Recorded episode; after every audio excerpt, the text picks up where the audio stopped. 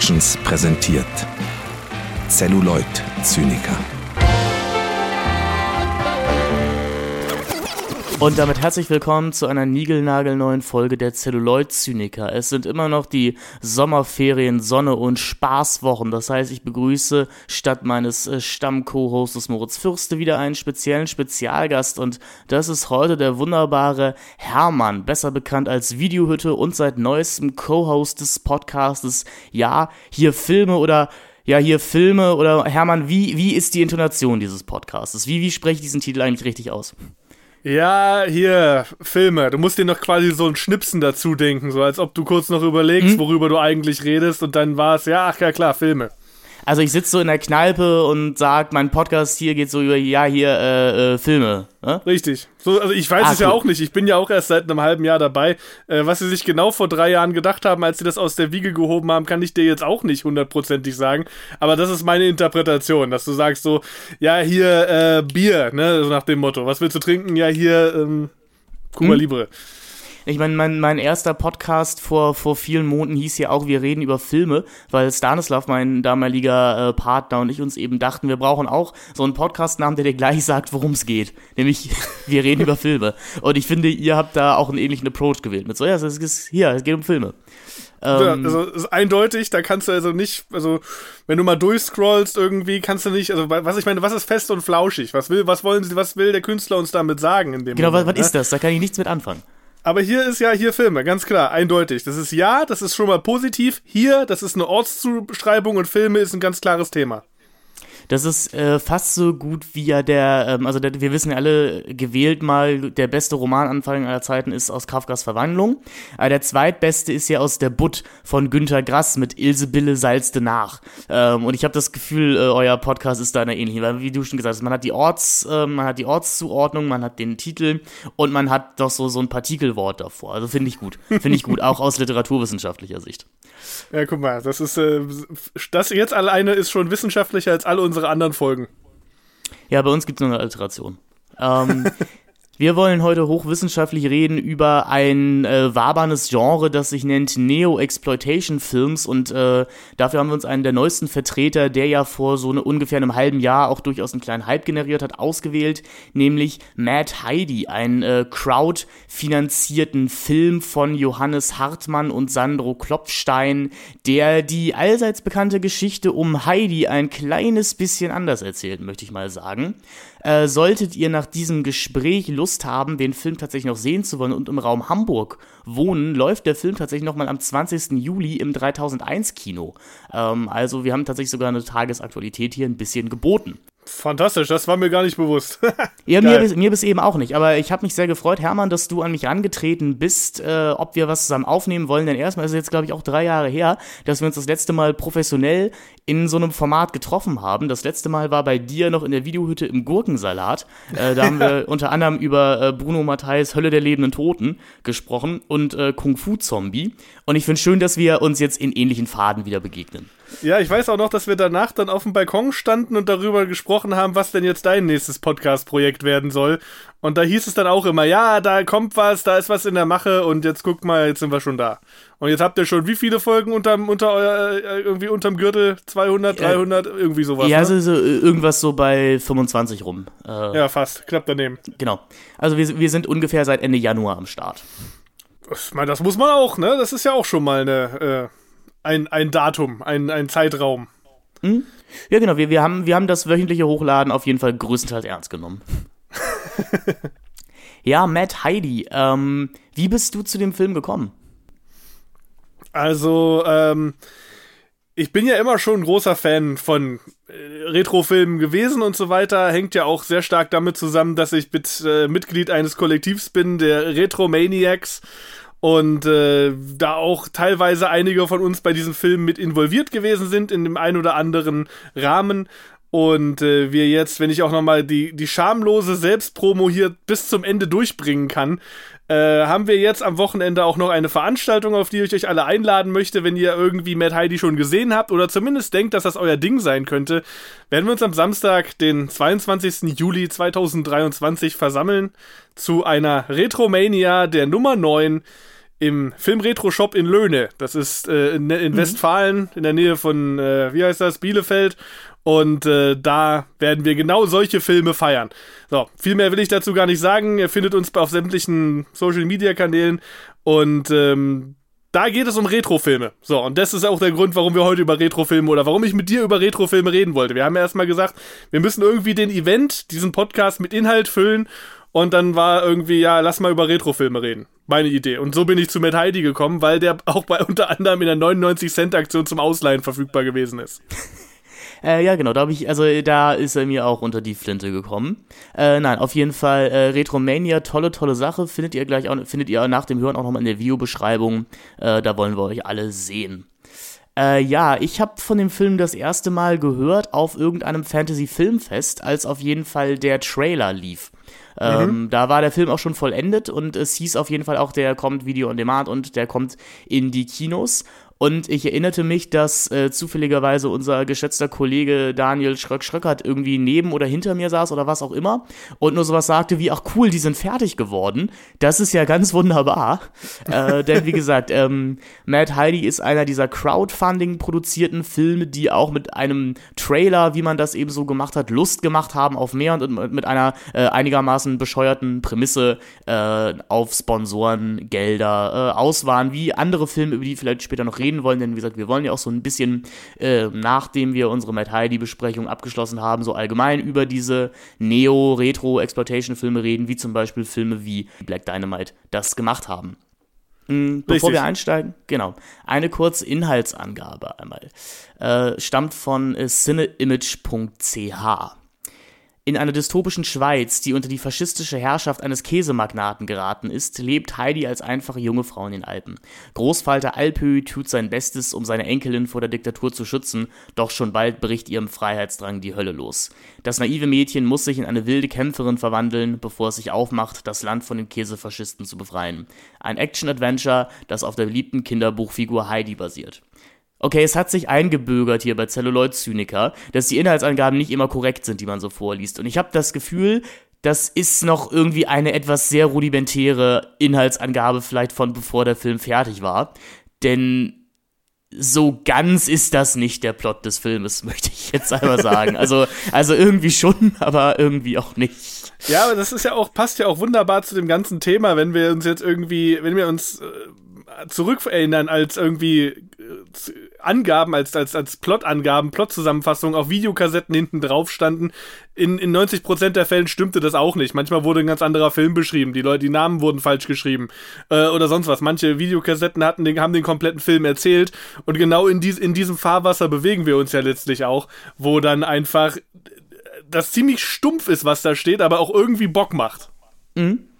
Ich meine, wir haben jetzt schon ein paar Begriffe, wir haben hier Exploitation-Film durch den Raum geworfen. Hermann, erzähl mir doch mal vielleicht ganz, was, was kann ich mir darunter überhaupt vorstellen unter so einem Exploitation-Film? Also, wenn wir von einem Exploitation-Film reden, dann sprechen wir in, der erst, in erster Linie von ja, Schundfilm, Schmuddelfilm, all diese Filme, die irgendwie zwischen den ja, 60er bis frühen 80er, Mitte 80er Jahren irgendwie am Fließband produziert worden sind und in erster Linie darauf aus waren, uns knallharte, eiskalte Schauwerte auf die Kinoleinwände zu ballern. Dann, oder dann später eben auch auf Videokassetten. Da, das heißt, in, in erster Linie ist es Sex und Gewalt. Das, worum sich die menschliche Existenz seit Jahrtausenden dreht, würden manche Leute vielleicht auch behaupten. Jedenfalls Filme, die uns das abgrundtiefste, schlechte und irgendwie sleasigste präsentieren wollen, was es eigentlich nur zu, ja, zu zeigen gibt. Das das clustert sich dann wiederum auf in verschiedenste andere Subgenres und Sploitations. Also Sploitation mhm. vom, vom, äh, von der Wortbedeutung her ist ja erstmal Ausbeutung, Exploitation. Und äh, was wird jetzt ausgebeutet, fragt man sich. Es sind sicherlich nicht die, die äh, Filmschaffenden, die da irgendwie ausgebeutet werden, weil die haben gearbeitet, die haben ja Filme am laufenden Band äh, hergestellt. So, ja, die, die Zuschauer sind die ausgebeutet worden, kann man vielleicht sagen, weil sie Geld ausgegeben haben für das, was im Endeffekt vielleicht gar nicht gestimmt hat. Aber in erster Linie sind es eben die Thematiken, die ausge ausgebeutet werden. Also aus Exploitation wurde dann relativ schnell Sexploitation. Da ist dann klar gewesen, da geht es jetzt um, ja, um Sex Äh, es gibt Nunsploitation. Ein, eine Zeit lang gab es dann so Nonnenfilme, also wo alles irgendwelchen, in irgendwelchen alten Klostern gespielt hat. Die haben dann auch ganz furchtbare Sachen hinter verschlossenen Klostertüren gemacht. Äh, und so weiter. Blaxploitation, da sind wir dann beim Black Cinema. Und äh, Exploitation lässt sich eigentlich an alles x-beliebige hinten anhängen, wo, sage ich erstmal, das Content Matter, der Inhalt, mhm. mehr in den Vordergrund gerückt wird, also der Schauwert. Wir haben Car-Exploitation. Manche Leute reden auch von St. Pauli-Exploitation, also Filme, in denen der Stadtteil St. Pauli im Vordergrund stehen soll. Schmierige genau, wo zum Beispiel Schundfilme. Ein gemeinsamer, gemeinsamer Lieblingsregisseur von uns wie Rolf Olsen große Filme gemacht hat, zum Beispiel. Ja, ein ganz, also, ganz fantastischer Mann, ja. Ähm, auf jeden Fall vielen Dank einmal für diese Einordnung. Das ist ja, also e- Exploitation Kino ist ja auch was, mit dem du dich zeitweise auf der Videohütte beschäftigt hast. Du hast dich viel wissenschaftlich damit auch bearbeitet, deswegen gibt es eigentlich auch keinen besseren, um äh, in diesem Podcast darüber zu reden, als dich. Äh, für Matt Heidi vielleicht als Näherung nochmal ganz wichtig, der Film bezeichnet sich eben selber als Swiss Exploitation, also wir können davon ausgehen, hier wird, wird eben die schweizerische Folklore ausgebeutet und äh, ich denke, die Nazi-Exploitation ist ja auch nochmal ganz wichtig als äh, Zusatzthema und nochmal strenger die äh, Ilsa-Filme, die auch mhm. ganz wunderbar sind und uns erzählen, was denn so in den Frauengefängnissen der SS so vor sich ging. Äh, ja, auf jeden Fall eine, eine wilde Schatztruhe an Filmen, die aber teilweise äh, heutzutage auch eine Neubewertung erfahren haben und sogar teilweise ins Arthouse eingeordnet werden. Also zum Beispiel Mubi hatte damals als, oder letztes Jahr, als äh, Paul Verhoeven äh, Benedetta rausgebracht hat, zum Beispiel auch eine Nunsploitation-Reihe gestartet. Mhm. Also o, o, natürlich heutzutage verschwimmen die Grenzen. Das ist ja bei vielen Sachen so, auf die man früher mit, ja, eher mit so einem abfälligen Auge geschaut hat, sind heutzutage anerkannte Meisterwerke des Kinos Kinos und bei manchen Sachen, die vormals in eine Exploitation-Ecke eingeordnet wurden, äh, ist das ja heute genauso. Ob das in 50 Jahren bei Matt Heidi auch so sein wird, das ähm, dürfte, das, das muss die Geschichte entscheiden. Was man ja eben, also weil du sagst, die Grenzen zwischen Arthouse und Grindhouse verschwimmen da vielleicht auch ein bisschen. Das ist halt auch insofern richtig, als dass man aber auch sehen muss, dass äh, Grindhouse-Filme, B-Movies, Trash-Filme, wie auch immer wir sie nennen möchten, äh, immer einen Vorteil gegenüber einem Formelkino, ne, nicht einem Formkino, sondern einem Formkino, einem Mainstream-Kino hatten, als dass da weniger Geld letztlich äh, quasi auf Risiko reingegeben wurde. Die Filme wurden billiger produziert, wurden schneller produziert, hatten aber damit eben auch den großen Vorteil, dass sie sich einem kleineren Publikum widmen mussten und konnten damit auch eher Risiken eingehen. Also also Dinge, die der Mainstream zu einer Zeit nicht hätte zeigen konnten, die, die haben dann eben im Exploitation-Film stattgefunden, ja, also wo, wo Grenzen überschritten worden sind und dann eben auch Menschen, die eben absichtlich diese Grenze zwischen Trash und, und, und Arthouse überschreiten und genau diese Widersprüche für sich geltend machen. Ich denke da jetzt an so jemanden wie John Waters. Die genau. haben natürlich ihr Zuhause gefunden in sowas und sind, haben dann oszilliert zwischen Arthouse und Grindhouse und sind deswegen natürlich auch auf so äh, Plattformen wie, wie Mubi gern gesehene Gäste, so, weil es immer, immer schon Grenzgänger des Kinos gewesen sind und da Sachen gezeigt haben, die andere sich schlichtweg einfach nicht getraut haben, weil die Produzenten auf Nummer sicher gehen wollten.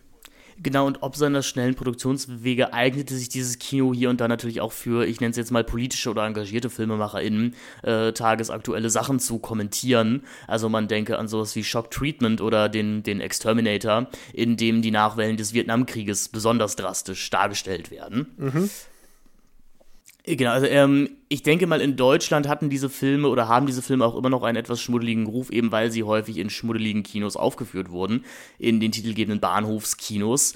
Und ich habe das Gefühl, zumindest die USA haben da vielleicht eine etwas akzeptiertere Filmkultur, weil diese Filme eben dann in, in Autokinos liefen oder in diesen berühmten Double-Feature-Shows, die ja spätestens durch irgendwie Quentin Tarantino und Robert Rodriguez irgendwie wieder ein bisschen cool gemacht wurden.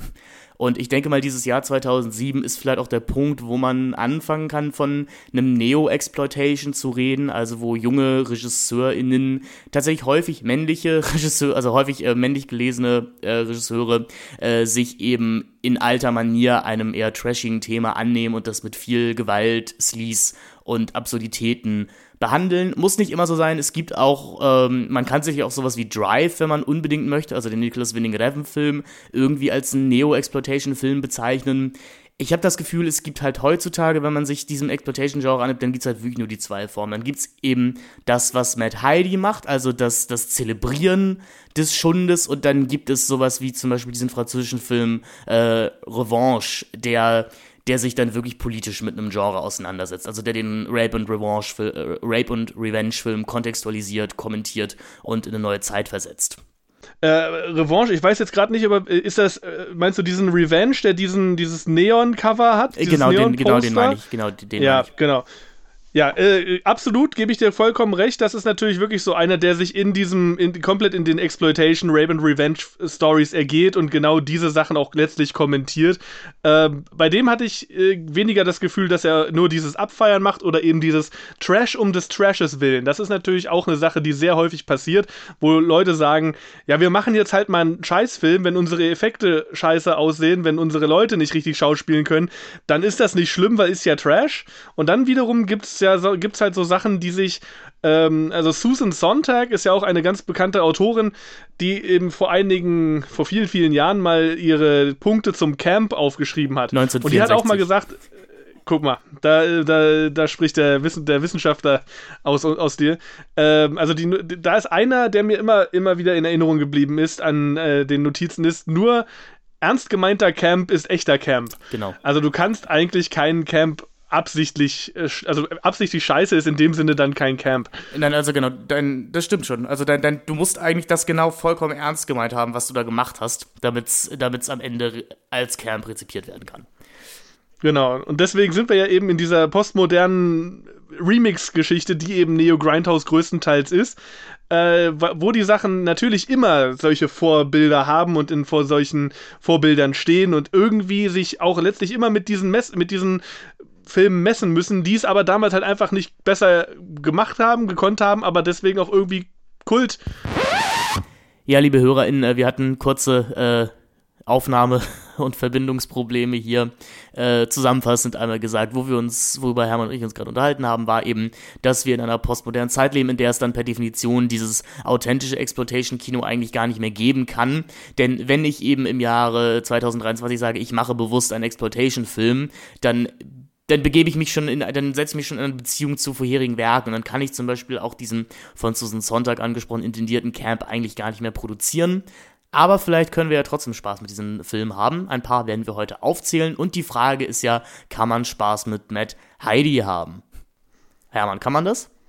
Also ich finde schon, ich hatte immensen Spaß mit Mad Heidi. Okay. Ich habe den angefangen, wie gesagt, es war so eine Sache, die schon seit Jahren auf der Watchlist war, weil ja eben vor drei, vier Jahren der Trailer zur Crowdfunding-Kampagne rausgegangen ist. Und dann habe ich so ein bisschen aus den Augen verloren und dann hieß es auf einmal so, ach ja, der Film ist ja fertig, jetzt ist er hier verfügbar, kannst du dir angucken, geil, machen wir. Und jetzt habe ich ihn mir vor ein paar Tagen angeschaut und ich war total begeistert. Ich hatte vor vielen Jahren dann eben mal diesen Crowdfunding-Trailer gesehen und seitdem nichts mehr und äh, wusste deswegen auch gar nicht so richtig, worauf ich mich einlasse, beziehungsweise was mich jetzt konkret erwartet. Und es gab dann natürlich so Momente, an denen ich wirklich, wirklich viel Spaß hatte. Also wenn sie sich, äh, also allein äh, die, die Art und Weise, wie sie die Figuren inszenieren, der wie der Geißenpeter irgendwie als, als Käsedealer äh, inszeniert wird. Fand ich großartig und äh, insgesamt, also ich hatte wirklich, wirklich viel Spaß damit, weil sie auch äh, ein sehr, wie ich finde, wertiges Produkt geschaffen haben. Diese An Einblendung ganz am Anfang, dass dieser Film von Fans gemacht wurde und unabhängig und Crowdfunding und so weiter, so nach dem Motto so fast um Absolution bittend, dass die Leute das jetzt alles nicht so auf die Goldwaage legen müssen, dass der Film vielleicht hier und da ein bisschen billig aussehen könnte. Das hätte es meiner Meinung nach gar nicht gebraucht, weil ich finde, wenn man sich eben genau auf diese Exploitation Neo Grindhouse Geschichten einlassen möchte, macht der Film ja, ich würde sagen, fast alles richtig. Ich möchte, ich, okay, ich, ich, möchte nicht gemein sein. Denn das ist ja offensichtlich, also, das ist hier, also ich, ich, muss das nur einmal auch als Disclaimer, wie der Film das eben auch tut, voranstellen. Das hier ist ein Passion-Projekt und ich finde es richtig cool, dass Leute das halt hier geschafft haben, über Jahre zu produzieren. Allerdings fällt Mad Heidi für mich genau in diese eher unerträgliche Form vom Neo-Exploitation, in der nur zitiert wird, in der fast gar keine eigenständige Idee ist und in der alles so auf das kleinste haha lustig runtergebrochen wird. Also, äh, obwohl der Film nur 90 Minuten lang ist, ich fand's wirklich schmerzhaft. Ich habe sehr mit der Müdigkeit, also ich, ich habe sehr mit dem Einschlafen gekämpft und ähm, ich hatte leider so gar keinen Spaß. Aber das ist ja auch voll, ist ja auch voll cool, weil wir uns jetzt hier einen Schlagabtausch liefern können. Und vielleicht wird der eine den anderen überzeugen oder auch nicht. Ich möchte noch mal wirklich hier sagen, Leute, take it with a grain of, salt hier. Das ist, das ist ein Passion-Projekt. Ich habe gerne Geld hierfür ausgegeben und das solltet ihr auch tun. Also wenn ihr Matt Heidi ansehen wollt, bitte, bitte gebt den MacherInnen Geld dafür. Also meinetwegen leitet den Film bei der 99 Cent Aktion bei Prime. Aber auf jeden Fall gebt den Machern Geld. Geld dafür, piratet den Film nicht illegal oder irgendwas. Ähm, das wäre auf jeden Fall mein, äh, meine, meine, meine Agenda oder mein, mein Appell an euch hier schon mal. Denn auch, auch wenn er mir nicht gefallen hat, das ist eine Art von Kino, das man unterstützen sollte. Das ist eine der letzten Formen von unabhängigen Kino, das wir noch sehen können. Und es freut mich dann eigentlich umso mehr, dass es trotzdem in großen Kinos läuft, dass es zum Beispiel halt hier in sowas wie im 3001 Kino in Hamburg läuft. Das ist grundsätzlich cool. Genau, du hattest mir ja auch schon geschrieben, oder wahrscheinlich während du den Film geschaut hast, dass es ja schon fast unerträglich ist und dass du es fast unerträglich findest. Und äh, da war mir schon klar, dass das jetzt hier ganz lustig wird, weil, wie gesagt, ich, äh, als der Film für mich losging, war ich, äh, ich war total begeistert. Ich fand zum einen, dass der Look sehr stimmig ist, sehr passig ist und nicht so billig rüberkommt wie bei vielen anderen Produktionen, die in dieselbe Schiene schlagen. Einfach weil ganz oft sich damit begnügt wird, dass sich bei YouTube irgendwie so ein 40-Sekunden-Loop von Filmkratzern runtergeladen wird. Der wird dann bei äh, im Schnittprogramm deiner Wahl drüber gelegt. Das äh, Blending-Mode wird auf äh, Multiplizieren gestellt, damit der weiße Hintergrund weg ist und du nur noch die schwarzen Kratzer im Vordergrund hast. Und alle 40 Sekunden loopt sich derselbe Stock-Clip. Und das finde ich äh, ganz furchtbar, wenn du dann wirklich teilweise mitzählen kannst, wann Element X wieder im Bild erscheinen wird. Das hat zum Beispiel der Film nicht gemacht. Er hat, er hat eine ganz gewisse Art und Weise gewählt, seine Ästhetik zu machen, die nicht sich nicht so krass in den Vordergrund spielt. Natürlich haben wir ein digitales Bildkorn, natürlich haben wir digitale Artefakte eingebaut bekommen, weil ohne die wird es manchmal auch schwierig, zumindest wenn du genau in diese, diese Nachmacher-Ästhetik gehen möchtest, also die eben eine gewisse Haptik, eine gewisse Ästhetik nachempfinden, nachzuempfinden versucht. Manche Filme machen das eben nicht, wie Revenge zum Beispiel, der einen ganz klaren digitalen Look hat. Aber ich finde, gerade bei solchen Filmen macht es dann eben Spaß. Und äh, das ist auch als jemand, der eben in dem Feld arbeitet, der als Cutter und so weiter äh, Videos produziert, gerade das macht ja dann auch so viel Spaß, da rumzuspielen und gewisse Effekte draufzulegen, das Grading so anzupassen, dass es eben so aussieht, als wäre es schon 200 Mal durch irgendeinen Projektor genudelt worden. Und ich, das war so der erste Punkt, wo ich, wo der Film für mich wirklich on point gewesen ist. Da gebe ich dir auf jeden Fall recht. Ähm, der, der Look des Films hat mir auch gefallen und äh, tatsächlich vor allem die Musik hat mir gefallen von mhm. Mario Batschkovic. Oder Batschkovic wahrscheinlich. Ähm, das ist alles so ein bisschen an den Italo-Western angelehnt. Also man, man merkt hier, also man merkt sehr doll, wer hier Pate stand. Also ich habe das Gefühl, die Leute sind sicherlich große Leone-Fans und wahrscheinlich sind sie auch äh, Quentin Tarantino-Fans und wahrscheinlich auch Fans von Inglourious Bastards. Ähm, aber das ist cool, die Musik geht gut, nur die ist hochwertig produziert und die hat auch durchaus Ohrwurm-Charakter und das ist schon mal mehr, als ich von so einem Fanfilm überhaupt erwarte. Also da ist man ja schon begeistert, wenn, wenn da mehr als Stock-Music im Hintergrund läuft. ja. ähm, ich glaube, mein Hauptproblem ist einfach, dass ich mit dem Humor dieses Filmes gar nichts anfangen konnte, beziehungsweise auch nicht verstanden habe, was Matt Heidi eigentlich von mir möchte. Mhm. Denn für ein reines, also für so ein reines Funding, wo ich sage, 90 Minuten Hirn aus, was muss ich jetzt sagen, sowieso nicht ganz, also nicht, nicht, nicht ganz so mein, mein Mindset ist, ist es zu ernst, teilweise. Und um eine Kommentarfunktion zu haben. Also, weil ich habe das Gefühl, es ist hier teilweise auch irgendwie als Persiflage, als Parodie gemeint. Aber dafür fehlt mir dann letztendlich die Aussage über diese Art von Kino, die sie hier machen. Äh, denn das Ganze nennt sich zwar Swissploitation, aber ehrlich gesagt, ab, abgesehen davon, dass es hier um Heidi geht und um Schweizer Käse, ähm, hat es doch recht wenig mit Schweizer Themen zu tun, sondern es ist halt viel mehr, es ist eine, es ist eine Nazi-Sploitation an vielen Stellen, es wird dann am Ende auch, es ist so ein bisschen auch eine gewisse, ja, Postapokalypse mit drin, mit so Endzeitkämpfen, die geführt werden. Ähm, ich glaube, ich habe einfach grundsätzlich nicht verstanden, was der Film von mir möchte. Und das, und da bin ich die ganzen 92 Minuten nie ganz hintergekommen. Ja, äh, vielleicht sollten wir kurz einfach mal überlegen, wenn wir über, über Swissploitation sprechen, ob es sowas überhaupt schon gegeben hat. Mir, ich habe jetzt kurz mal auch drüber nachgedacht, mir persönlich ist nur ein Film eingefallen, der in die Richtung gehen würde. Das ist der sogenannte Succubus, der Teufel im Leib von äh, Georg Tressler. Der ja gerade in der Edition Deutsche Vita neu veröffentlicht worden ist. Genau, ne? korrekt. Und äh, bei dem ein gewisser ähm, na, sag schon, wie heißt er? Ein gewisser Herr Schlingensief wohl auch als, äh, ich glaube, Regieassistenz oder so dabei gewesen ist. Mhm. Und ähm, ich glaube, damit hört die Liste an Swissploitation-Filmen, die zumindest mir bekannt sind, auch schon wieder auf. Insofern haben wir da natürlich die Schweizer Alpen und bei Mad Heidi jetzt natürlich das, die, die Vorlage, den Kinderbuch, das Kinderbuch äh, von Heidi und äh, ihren wilden Abenteuern und natürlich für viele auch die Kinderserie letztlich, die dann mhm. da irgendwie im, im Raum, äh, äh, die da dazu, dazu gehört. Und ähm, aber dafür interessiert sich der Film ja auch nur für die ersten fünf, fünf bis zehn Minuten. Also hier wird sich ja auch nicht irgendwie mit der Heidi-Geschichte auseinandergesetzt, außer dass eben die Hauptfigur Heidi heißt und es dann noch den Geißenpeter gibt. Ähm, was, wo man vielleicht sogar was hätte daraus machen können. Also vielleicht hätte man so eine, ja, ähm, so eine Porno-Heidi-Parodie daraus machen können. Das es tut der Film aber dann letztendlich einfach nicht. Das, das Einzige, was sie an Heidi erinnert, ist halt eben, dass die Figur, also dass die Figuren Namen tragen, die, die wir schon mal kennen. Und äh, unsere Hauptdarstellerin Alice, Alice Lucy dann halt irgendwann in einer etwas äh, martialisch aussehenden Heidi-Tracht oder Schweizer, Schweizer Tracht äh, durch, durch, äh, Nazi, durch, durch Käsenazis metzelt. Das, das, ja, das durchaus. Also da, da würde ich dir auch so weit recht geben, dass man sagen kann, dass sich der Film jetzt quasi der, der Hintergrund Heidi-Geschichte bedient, um dann wiederum in ganz klare Exploitation-Felder abzudriften. Aber sagen wir mal so, welcher Neo-Grindhouse-Film tut das wiederum nicht?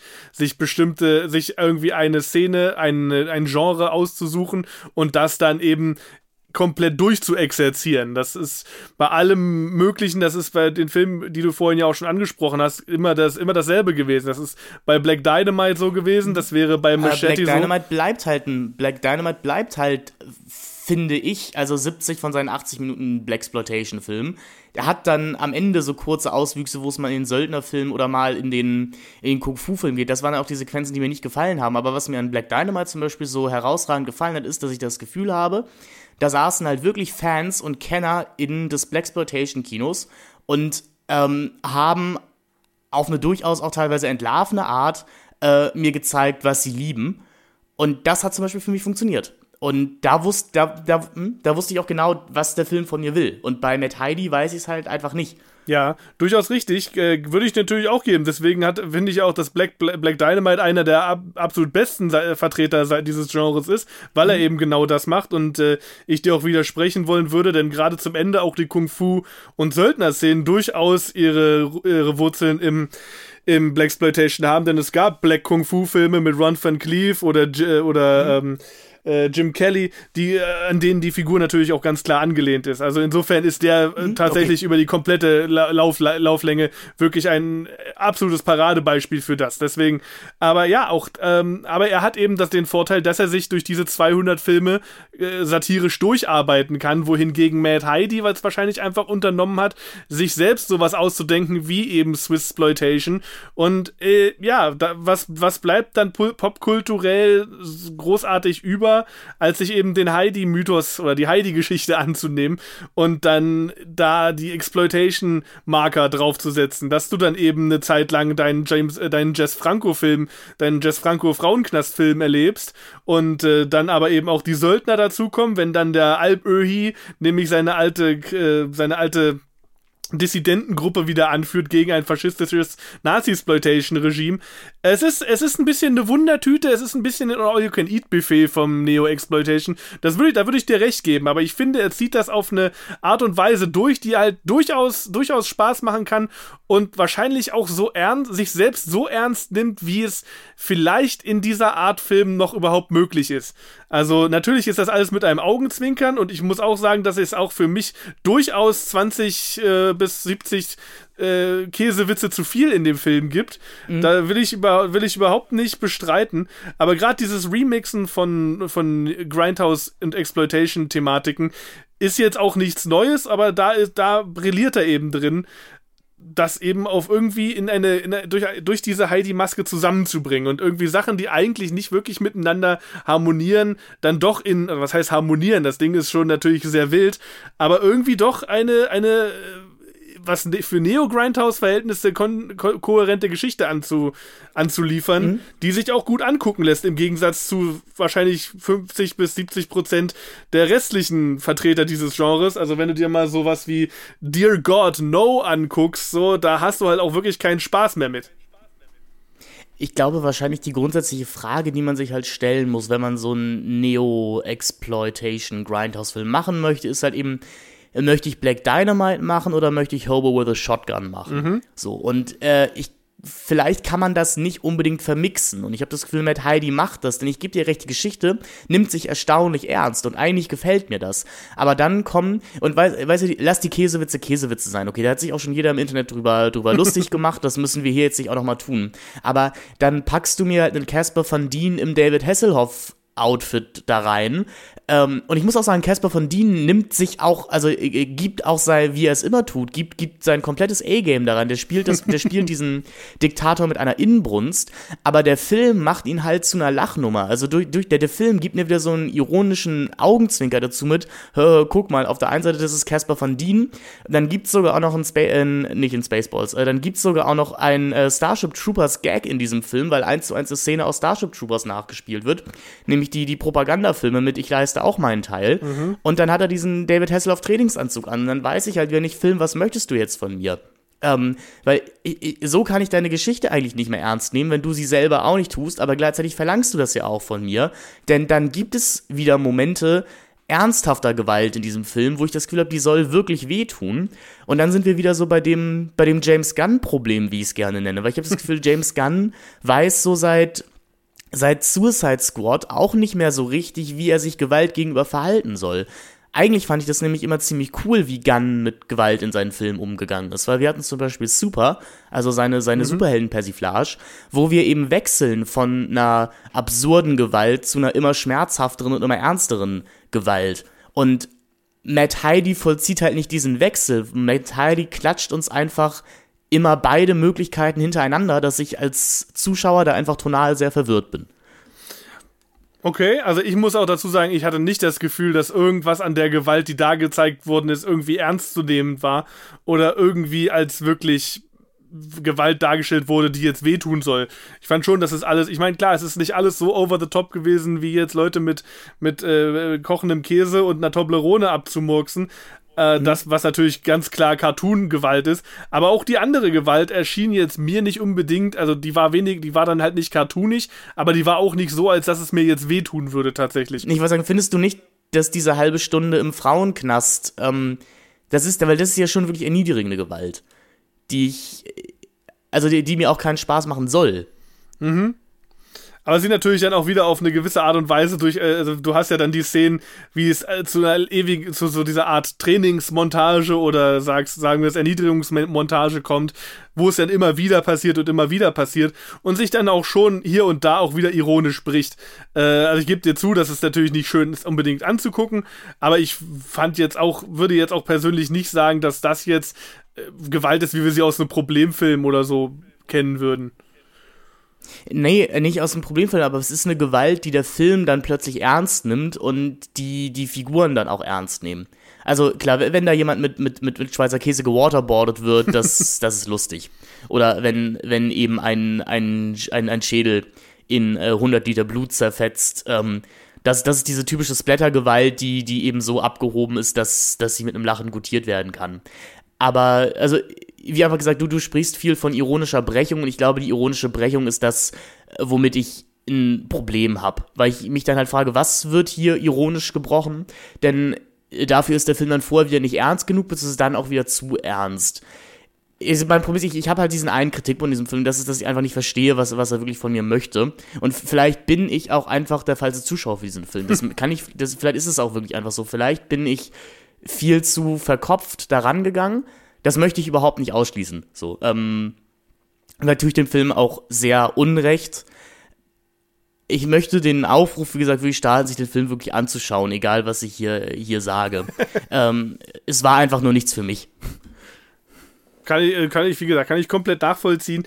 Ich wüsste jetzt aber auch ehrlich gesagt nicht, also man, wenn, wenn du dich natürlich dieser äh, Frauenknast-Sequenz jetzt annimmst, ich wüsste jetzt auch ehrlich gesagt nicht, ob es so sinnvoll wäre, die jetzt anders zu inszenieren, wenn du dich natürlich genau dieser äh, Women in Cages Geschichte annehmen möchtest, die ja immer wieder auch schon, auch im Blaxploitation wohlgemerkt, aufgetaucht ist.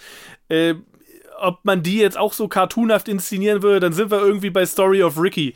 Und das mhm. äh, weiß ich nicht, ob das dem Ganzen so gut getan hätte, weil so hast du eben auch irgendwie gewisse Episoden an dem Ganzen, die dann eben auch vielleicht so mehr oder weniger für, für sich stehen können oder als einzelnes Zitatkapitel. So nach dem Motto, okay, jetzt haben wir hier das Isa-Kapitel, jetzt kommt das äh, Jess Franco Frauenknast-Kapitel, jetzt haben wir ein bisschen Mad Max-Kapitel, jetzt kommt noch so ein bisschen Kung Fu mit rein, alles klar.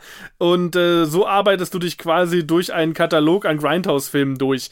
Das ist, glaube ich, aber ich glaube auch viel mehr wollte der Film auch gar nicht, als ein Film von Fans für Fans, der über Crowdfunding produziert worden ist, um dann eben diesen Leuten, die du auf jeder x-beliebigen Filmbörse triffst und die sich dann die Mediabooks von irgendwelchen Stinkerfilmen kaufen, was teilweise auch sehr gerechtfertigt ist, teilweise auch sehr fragwürdig ist, was da, was da manchmal rauskommt. Aber genau für solche Leute, die sich, diese, die sich eben diesen alten Kultfilmen und oder Trashfilmen äh, verschrieben haben, ich glaube, für genau diese Leute ist es gemacht worden und äh, dann nicht unbedingt jetzt auch krass drüber nachzudenken wie jetzt die Gewalt hier und da mhm. passiert oder. Aber ich sehe, wo du herkommst. Ich sehe auf jeden Fall, dass da schon ein Unterschied ist. Das, da gebe ich dir recht. Aber das, das war, wäre für mich jetzt kein Breaking Point. Mhm. Ich möchte mal sagen, ich, ich, möchte, ich möchte auch nicht sagen, dass ich mit den, mit den Stinkerfilmen, wie du es so schön gesagt hast, nicht durchaus meinen Spaß haben kann oder die ich teilweise auch brillant finde. Ich glaube nur einfach, dass wir, glaube ich, hier wirklich beim Urproblem eben dieses Neo-Exploitation-Films sind, was man, womit man was man entweder mögen muss oder nicht, nämlich eben, dass es ein Zitatefest ist und mir das hier aus irgendeinem Grund nicht ganz gereicht hat, weil halt ein Ilsa-Film so absurd und widerwärtig das alles ist, aber der Film, der macht das halt mit einem Herzblut. Also der macht das mit einer Inbrunst. Der der zeigt uns halt einfach 80 Minuten diese, diese Sachen und schämt sich auch nicht für sich selber. Und Matt Heidi macht es halt mit der von dir schon erwähnten ironischen Distanz dazu und sagt eben, guck mal, das kennt ihr, jetzt hat hier eben die Schweizer Gefängnisoffizierin die Ilsa-Uniform an und dann klatschen irgendwie alle Fans einmal im Kino, weil sie die Referenz erkannt haben. Mhm. Ähm, und wie gesagt, das ist vielleicht auch kein Film, den man alleine schaut vor seinem Laptop, sondern halt genau ein Film, den man vielleicht im 3001 Kino äh, mit, mit eben diesen Fans zusammenschaut und ich glaube, dann hat man auch Spaß. Ich könnte mir vorstellen, dass Matt Hardy eben dezidiert einer dieser Filme ist, die, die ein Kinoerlebnis brauchen. Ich erinnerte mich nämlich zum Beispiel an äh, James Francos The Disaster Artist, den ich im Kino sah. Ich glaube, wir haben ihn sogar äh, zufällig zusammen gesehen. Kann sein. Damals in, in diesem Double, Double Feature, Feature mit The Room. Mhm. Genau. Und ähm, im Kino fand ich The Disaster Artist super. Ich hab mit, wir haben mit der Menge zusammen, hat man geklatscht und gegrölt.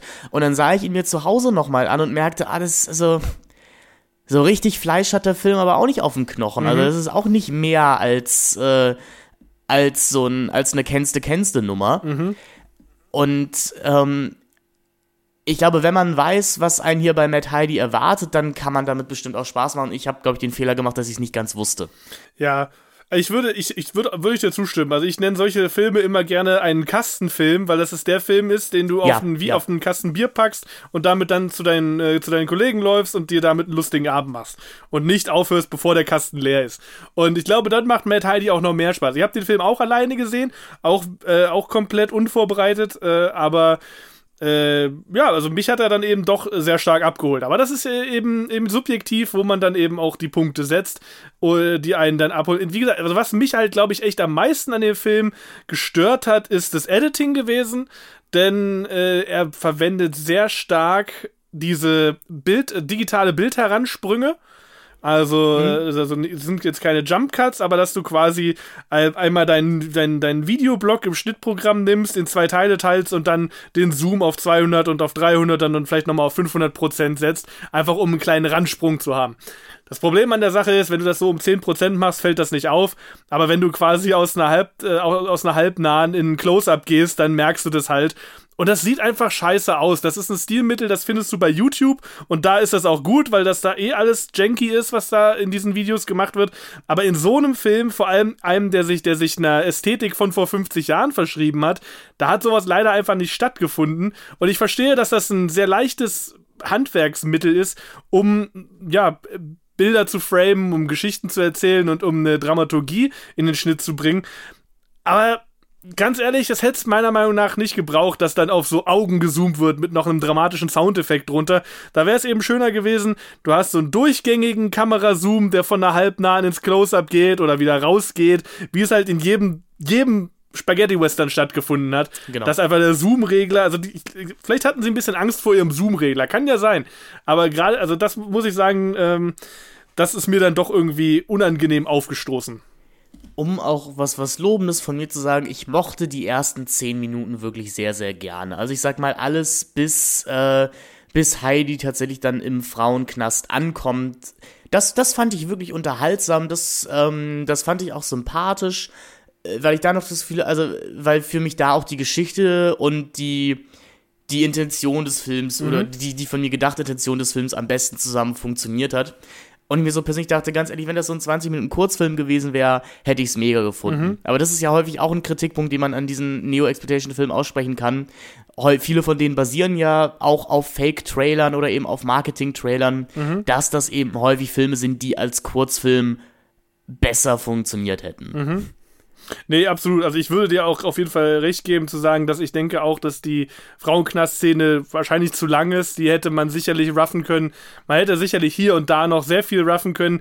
Äh, aber es hatte auch eben sehr interessante Aspekte wiederum, wo ich mir dann, wo ich auch dachte, ach nice, wenn sie dann mit der Absinthfee trainiert und so eine Geschichten.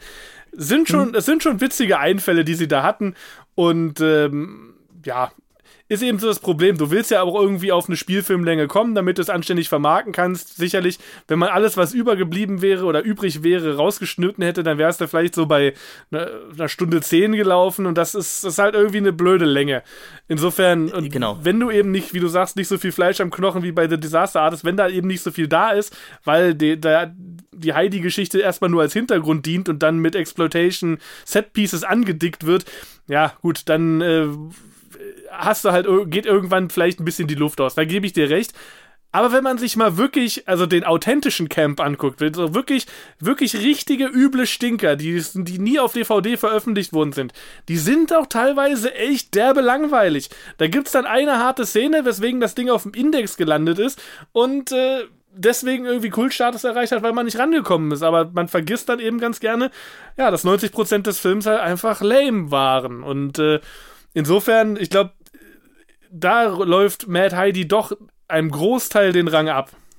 Kann man so sehen. Ich würde halt sagen, ich finde, also das ist jetzt ein Film, der erhältlich ist. Das ist wie Reds 3 von Bruno Mattei. Der, das ist auch ein Film, den guckst du für die letzte Minute. ähm, weil auch nur da was wirklich Spannendes passiert. Aber ähm, der ist halt nichts anderes zwischendurch. Also natürlich, da wird auch Zeit geschreckt wie blöde. Da sitzen halt 80 Minuten Figuren in der Lagerhalle und reden miteinander und keine Ahnung, nach 10 Minuten entblößt mal eine der Hauptdarstellerinnen ihre Brüste und nach 10 Minuten nochmal, weil es so schön war. Irgendwie ist, ist mir das dann aber sympathischer, so als, ähm, als Matt Heidi. Vielleicht, weil's, mhm. weil's, weil es eben dieses Unironische hat, weil es keinen also noch, natürlich ist es hat eine komplett, es, ist, es hat auch einen Zynismus in sich, weil es irgendwie eine zynische Produktion an sich ist. Mhm. Aber es ist, es ist so ehrlich. Es ist so ehrlich, da wird halt auf eine Szene hingearbeitet, also da wird auf eine Szene hingearbeitet. Und wenn Matt Heidi mir das geliefert hätte, also wenn ich da sagen würde, okay, ich, ich ertrage hier meinetwegen 70 Minuten rumblödeln für den einen Moment, in den das ganze Budget geflossen ist. Mhm. Meinetwegen. Aber das habe ich hier so auch nicht erkannt. Mhm. Und du meinst halt, du meinst, dann erkennt man vielleicht, die Heidi-Geschichte gibt nicht so viel her. Dann frage ich mich halt, aber warum machst du dann eine Heidi-Nummer draus? Dann mach doch irgendeine Dissidenten Zweiter Weltkrieg-Geschichte draus. Äh, und dann, dann stellst du dich diesem, diesem Problem doch gar nicht. Also warum kneifst du denn vor deiner eigenen Geschichte? Also wa warum so unkreativ, würde ich, würde ich dann fragen an der Stelle.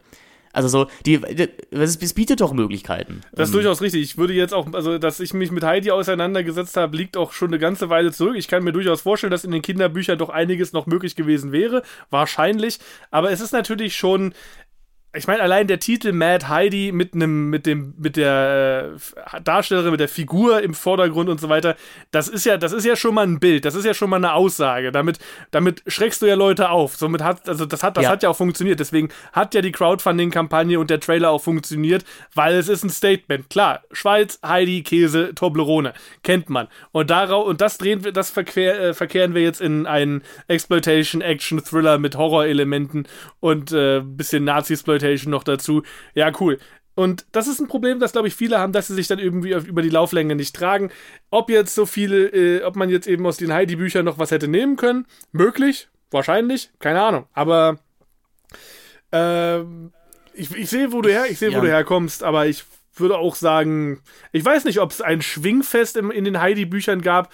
Vielleicht kann das ja jemand in den Kommentaren mal ergänzen, der sich damit mal auseinandergesetzt hat.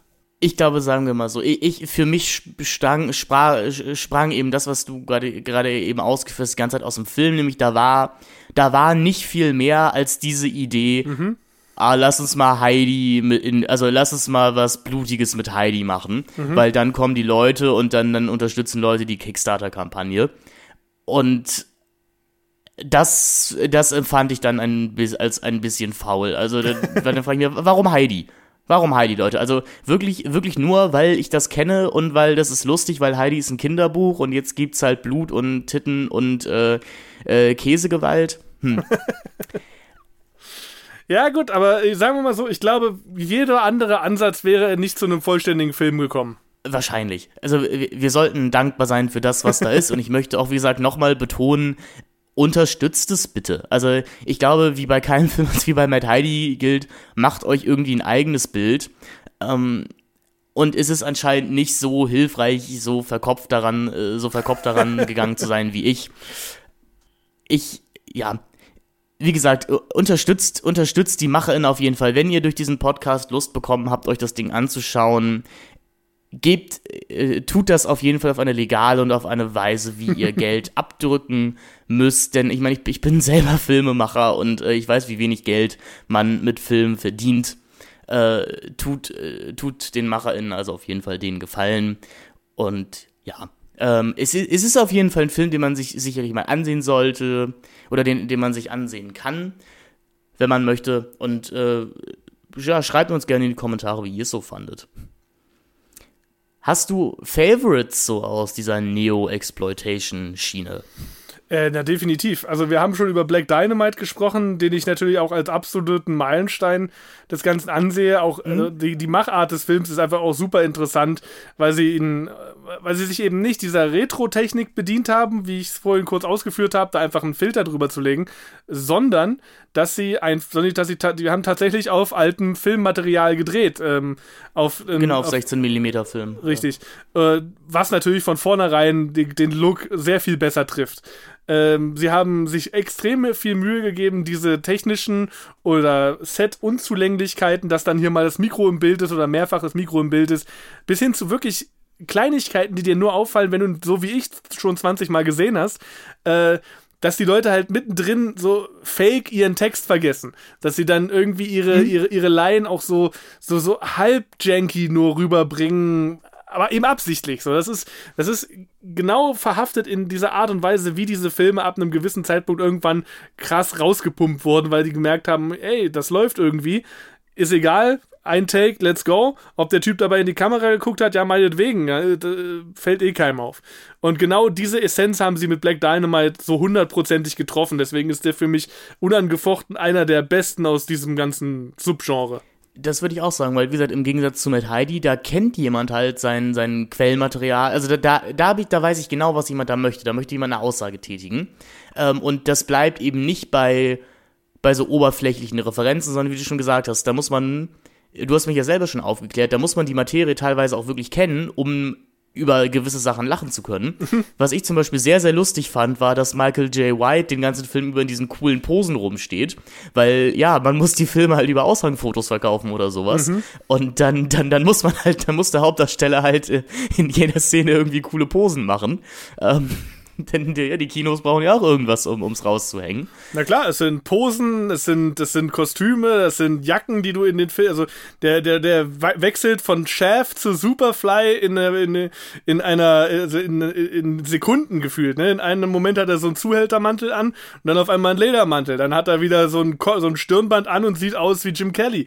Dann redet er wie Jim Brown. Also der ist, er ist ein, er ist quasi ein, als ob sie die ganzen Stars dieser ganzen Filme in ein, in diese, in diese Maschine gestopft haben von The Fly. Und dann sind die alles zu einer geworden. Das ist schon, äh, das ist schon faszinierend, was sie da alles zusammengeklebt haben, so an, an Stilmitteln und Einflüssen. Er hat auch, also der, der, der großartige Score, beziehungsweise, ähm, oder die, die Lieder, die kommentieren, was mhm. der Held halt gerade tut. Ähm, und immer natürlich untermalt von dem großen Dynamite, ja. äh, wenn, wenn, wenn Black Dynamite eine Szene betritt. Äh, das macht, das macht richtig viel Spaß. Also auch das ist ein Film, würde ich auch sagen, das ist bestimmt auch ein Kastenfilm, denn der macht auch oberflächlich Spaß. Also der ist auch so absurd, glaube ich, genug drin, ob, ob seiner Dialoge oder ob der Monologe, die Michael J. White hier von sich geben darf, dass man sicherlich auch, glaube ich, ohne tiefere Kenntnis, was ich von mir jetzt auch sagen würde, des Black Exploitation Genres, ich, ich kenne natürlich so die paar Meilensteine, die man gesehen hat, aber bin fern davon, mich mit diesem Genre wirklich auszukennen. Ähm, aber der, also, mh, hm, ich, ich spüre da einfach mehr Liebe hinter als bei Matt Heidi. Ja, also das weiß ich nicht. Also die Liebe, also das Problem an der Sache ist, hatte ich ja vorhin schon gesagt, bei Matt Heidi gibt es das eben nicht, zu dem du eine Liebe hast. Und die hatten eine Liebe zu Exploitation-Filmen an sich und ich finde, das spürst du schon. Ähm, aber es gibt eben nicht diesen Backkatalog äh, wie, wie bei Black Exploitation. Aber äh, hast du den, kanntest du den schon oder hast du den jetzt zum ersten Mal gesehen, Black Dynamite? Äh, Black Dynamite habe ich jetzt zum ersten Mal gesehen. Ah. Ich habe immer davon gehört und ich wollte ihn auch immer unbedingt sehen, äh, hab ihn aber immer verpasst. Also er lief auf jeden Fall vor ein paar Jahren mal bei der auch immer sehr schönen äh, Kinoreihe Wir Kinder vom Bahnhofskino im Filmrauschpalast Morbid äh, in, in einer Blaxploitation-Reihe. Ich glaube zusammen mhm. mit Coffee und äh, Godfather of Harlem. Mhm. Nee, wie heißt der? Disco, nee, Disco Godfather heißt er, glaube ich, ne? Also ja, mit, oder, gibt's oder gibt's auch, beide? Ja. ja ich glaube, also, es war Disco Godfather. Nice. Ich glaube, es war Disco Godfather.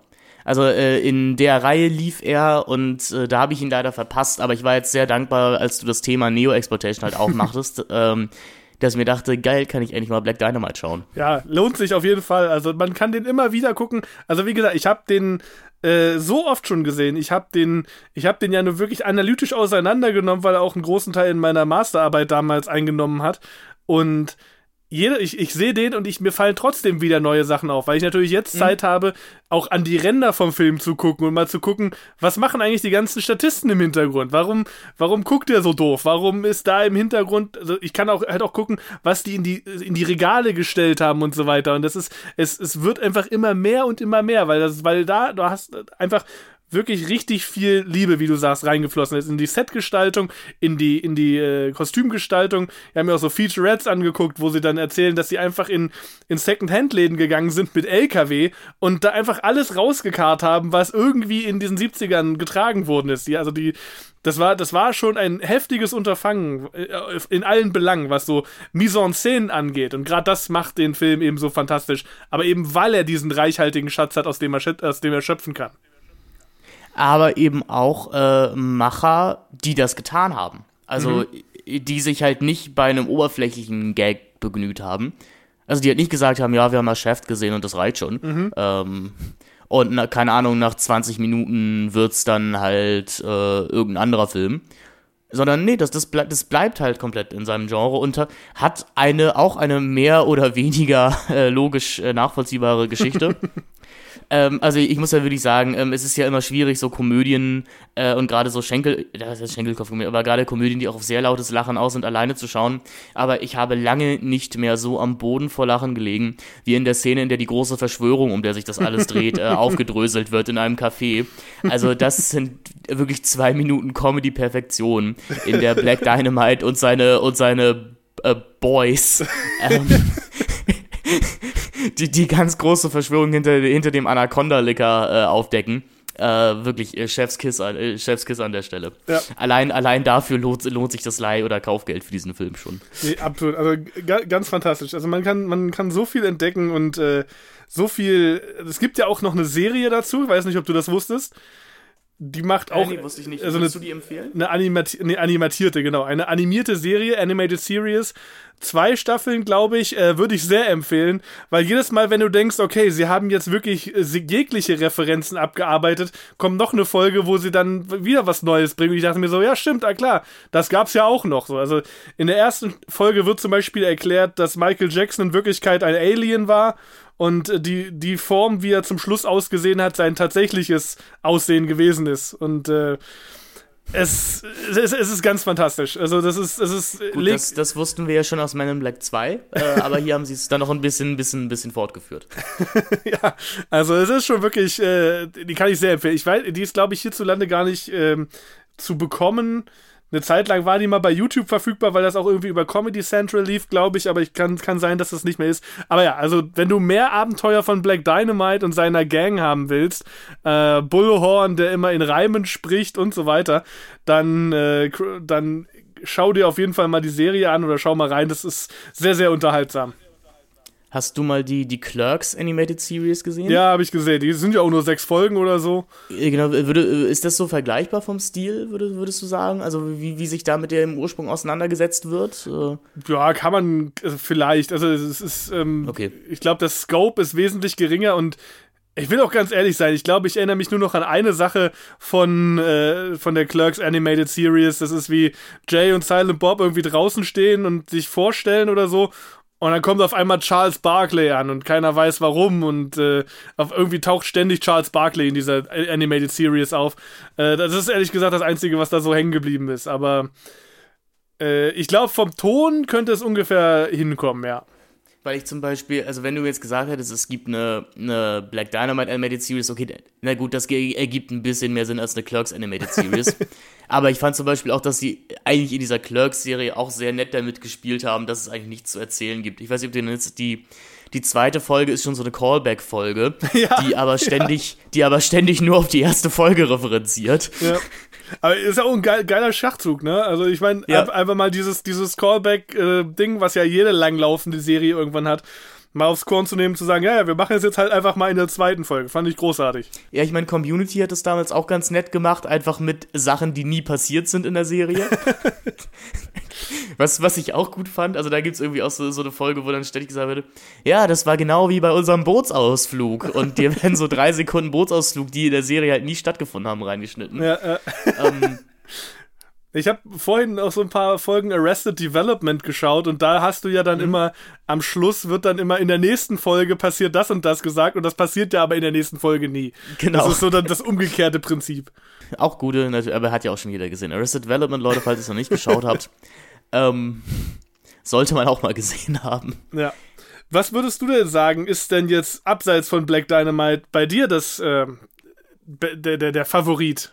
Also ein Film, in den ich mich neu verliebt habe, war ähm, beim, also das Savoy Kino hat letztes Jahr im Sommer als, also das Savoy Kino hier in Hamburg, als Special ja das Grindhouse Double Feature von Tarantino und Rodriguez gemacht, inklusive aller Fake-Trailer. Also wir saßen da gute drei Stunden im Kino, haben uns mhm. die beiden Filme hintereinander angezogen und ich gehörte ja lange auch zu der Fraktion, die gesagt haben, ähm, Planet Terror ist super und äh, ja, ähm, äh, der Dings. Death, Death, Proof. Äh, Death Proof. Death Proof kann man eher vergessen. Äh, da war ich allerdings auch 14, hatte fast nichts gesehen von dem Kino, was die beiden Herren nachmachen wollen oder was sie, was sie, was für Gefühle sie evozieren mhm. wollen. Und ja, Planet Terror ist schon, also ist oberflächlich der unterhaltsamere Film, weil er dir einfach absurdes Setpiece an absurdes Setpiece reißt. Du hast aber vorhin ja schon gesagt, wenn man sich diese Filme mal anschaut, die sind häufig auch einfach sehr, sehr öde und äh, haben nur so ein, zwei Szenen, für die sie dann auf dem Index gelandet sind. Und ich finde, das Gefühl äh, bietet Death Proof doch deutlich besser. Also dieses, dieses Hinhalten, und da muss man sagen, da liefert Tarantino dann ja auch wirklich ab, wenn die zwei großen Szenen kommen, die man mhm. sehen möchte. Deswegen gefällt mir unter so einem Pastiche-Faktor äh, Death Proof mittlerweile sehr viel besser. Allerdings auch wohlgemerkt in dieser 80 Minuten langen äh, Grindhouse-Fassung. Die tatsächlich Spielfilm Death Proof-Fassung habe ich sehr lange nicht mehr gesehen. Ich weiß nicht, ob die einem nicht auch eher auf die Nerven geht. ähm, also tatsächlich Death Proof äh, gefiel mir sehr, sehr gut. Ein Film, von dem ich dachte, dass er mir sehr, sehr gut gefällt, war Hobo with a Shotgun, den ich mir jetzt auch nochmal wieder angeschaut habe und oh mein Gott, hat der in meiner Gunst verloren.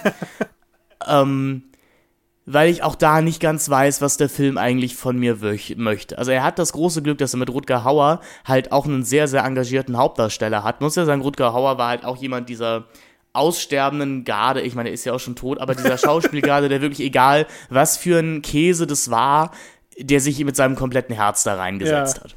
Und ich würde auch sagen, ohne Rutger Hauer wäre Hobo with a Shotgun wirklich komplett unguckbar. Denn ich glaube, Jason Eisner, der Regisseur, der hat, der hat so oberflächlich schon irgendwie verstanden, wie du so einen Exploitation-Film aufbauen musst. Nämlich, dass der Hauptfigur irgendwie Leid angetan wird und dann muss sie sich irgendwann rächen. Aber Rutger Hauer als Hauptfigur, also der Hobo, der ist uns halt auch nicht sympathisch als ZuschauerInnen, weil der Film ihn selber auch nicht mag. Also dem Film geht es eigentlich nur darum, jeder Figur irgendwie Gewalt mhm. anzutun. Mhm. Keine Figur bekommt irgendwie die Möglichkeit, sich richtig zu rächen an irgendwas. Und der ganze Film ist einfach nur eine richtig niederträchtige Ansammlung von so Edgelord-Sachen. Und ich war, ich war, ich habe den kurz bevor unsere Aufnahme hier gestartet hat, zu Ende geschaut und ich war wirklich überrascht, wie wenig Spaß ich mit diesem Film hatte, für den ich vor x Jahren mal 80 Euro im Mediabook ausgegeben habe. Ah, du warst das, ähm, okay. Ja, ich war einer dieser Leute, die das getan haben. Ich war jung, hab, hatte Abitur und hatte, hatte plötzlich Geld. Ja, jung und hatte das Geld. Sehr gut. Äh, ja, Hobo, muss ich sagen, habe ich auch jetzt bestimmt seit zehn Jahren nicht mehr gesehen. Mhm. Ähm, krankt natürlich an derselben Sache wie so viele anderen auch, dass da aus dem, dass der aus dem Trailer vor, hervorgegangen ist. Ähm, also Hobo with the Shotgun ist ja, un, ist ja direkt verbunden mit dem Grindhouse Double Feature von Tarantino genau. und Rodriguez, da ja der Fake Trailer, also es gab ja zu diesen anderen Fake Trailern, die von Rob Zombie, Edgar Wright und Eli Roth. Eli Roth, genau, danke. Ähm, gab es ja einen Wettbewerb, sollten dann ja welche eingeschickt werden. Und diesen Wettbewerb hat ja Jason Eisners Hobo with a Shotgun damals gewonnen. Und kam dann so gut an, dass daraus ein Langfilm gemacht worden ist. In dem Zusammenhang gab es übrigens wieder einen Trailer-Wettbewerb. Und der Gewinner dieses Trailer-Wettbewerbs hatte den wunderbaren Titel Van Gore über einen Künstler, der mit dem Blut seiner Opfer malt. Ganz fantastisch die Sache ist halt, also der, der, ich habe mir den, den, den Fake-Trailer auch nochmal angesehen und den richtigen Trailer. Mhm. Also der, der, den Trailer für den echten Film. Der Fake-Trailer funktioniert halt dahingehend, weil er dir möglichst abstruse Szenarien eben aneinander klatscht und du dich eben selber fragst, oh, wie könnte das alles in einem Film zusammenpassen? Richtig. Ähm, der Film ist aber am Ende nicht hinbekommt, das tatsächlich zu liefern. Ja ähm, weil es eben einfach nur ein, ein Aneinanderreihen von den Szenen ist, die man aus dem Trailer kennt und er das Ganze nicht mit Fleisch füllt. Also vielleicht einmal kurz für Leute, die den Film nicht gesehen haben, es geht in diesem Film grundsätzlich halt um den titelgebenden Hobo, gespielt von Rutger Hauer, also eben ein, ein Landstreicher, der mit einem Zug in einer sehr, sehr bösen Stadt ankommt, in der eine Familie und die Gewalt regiert und man weiß nicht, wer von beiden stärker ist. Und der Hobo freundet sich mit einer jungen äh, befreundet eine junge Prostituierte und die beiden versuchen irgendwie der Gewalt mit Gewalt den Kampf anzusagen. Jetzt ist aber das Problem, dass der Film sich halt selber nie ganz einig ist, ob eben diese böse Familie, die die Stadt regiert, die Antagonisten sind oder ob die ganze Stadt die Antagonisten sind, ob unser Hobo nicht vielleicht auch irgendwie ein bisschen negativ zu zeichnen ist. Also auch, auch der Film weiß halt einfach nicht, was er letztendlich erzählen möchte. Mhm. Und da kann ich dann eben auch nicht mitfiebern. Weil wenn ich sowas wie Last House on the Left gucke, ähm, da habe ich eine Stunde lang, also der Film ist natürlich, ich möchte natürlich keine Wertung, kein Werturteil über diesen Film hier fällen, ähm, das ist natürlich klar. Das gilt natürlich auch für alle Filme, die wir hier besprechen, die in Deutschland nicht frei verfügbar sind, das ist ja klar. Also alles, was ich jetzt über Last House on the Left sage, ist ein rein wissenschaftliches Urteil.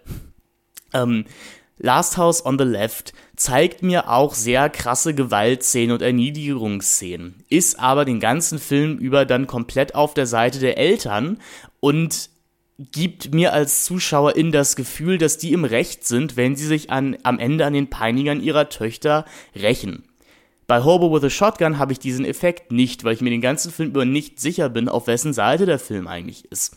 Und ich sehe mir einfach nur 80 Minuten lang unnötig sadistische Gewaltsequenzen an, die aber auch wieder keinen Effekt bei mir hervorrufen, außer einen, ich wünschte, irgendwas würde sich bei mir regen. Also ich wünschte irgendwie, der Film würde das irgendwie mit einem Gefühl aufladen, außer, oh, guck mal, wir fackeln hier einen Bus voller Schulkinder ab. Das ist ganz schön krass, oder? Mhm. Und ich sitze davor, ja, das ist auf einer Oberfläche ganz schön krass, aber ich wünschte, es hätte auch irgendwie einen Story-Sinn. Dankeschön.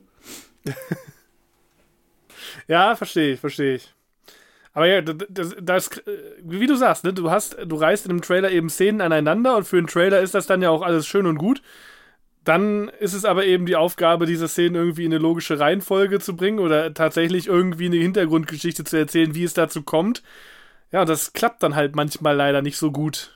Also ich, ich habe einfach das Gefühl, dass ähm, wenn du so Neo-Exploitationer machst, dass dann die Kommentarfunktion irgendwie mit drin sein muss. Mhm. Also, dass du dann halt ein, ein Black Dynamite drehen musst oder eben einen Revenge Tatsächlich ein Film wirklich neueren Datums, der mir sehr gut gefallen hat, war Freaks Out, der jetzt ja auch äh, im Heimkino verfügbar ist und letztes Jahr auf dem Fantasy Filmfest lief.